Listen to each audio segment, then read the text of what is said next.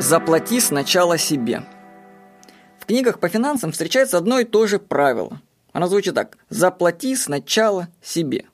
Его суть в том, что когда ты получаешь зарплату, то нужно обязательно оставить часть ее в неприкосновенности.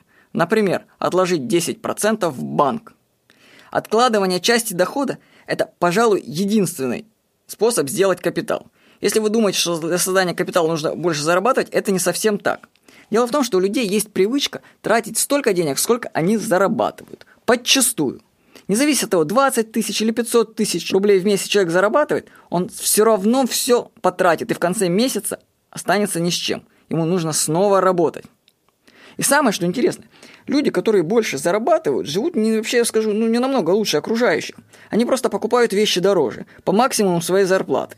Так, один купит машину за 600 тысяч рублей, а другой за 2 миллиона. Но суть машины, за исключением понтов, останется та же самая. Она вас будет перемещать из точки А в точку Б. И так во всем. Сколько бы у тебя не было денег, ты их потратишь. Если не откладываешь часть своего дохода, то ты поощряешь привычку тратить все. Я скажу так, что я сам со своим ремонтом, который делал в квартире, пошел в разнос, перестал откладывать и начал тратить все, что зарабатываю. Вообще еле остановился.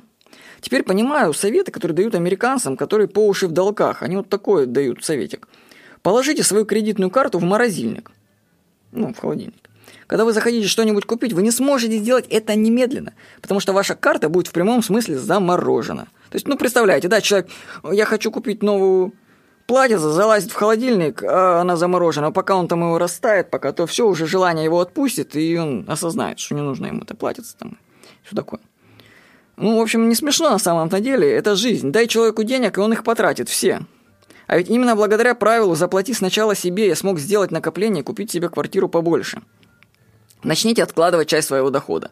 Может быть, это будет банк, вклад в банке, валюта, акции или просто тумбочка. Помните, что настоящий доход определяется той суммой денег, которая остается у тебя в конце месяца. А у большинства она равна, к сожалению, нулю. Сколько у вас остается денег в конце месяца? Может, пора увеличить эту сумму? На тему финансов рекомендую почитать книги Бода Шефера и Брайана Трейси. Всего хорошего. С вами был Владимир Никонов.